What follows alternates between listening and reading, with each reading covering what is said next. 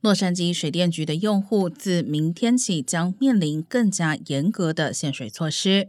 为了对抗干旱，从六月一号开始，洛杉矶市民众一周只有两天能为户外植物浇水。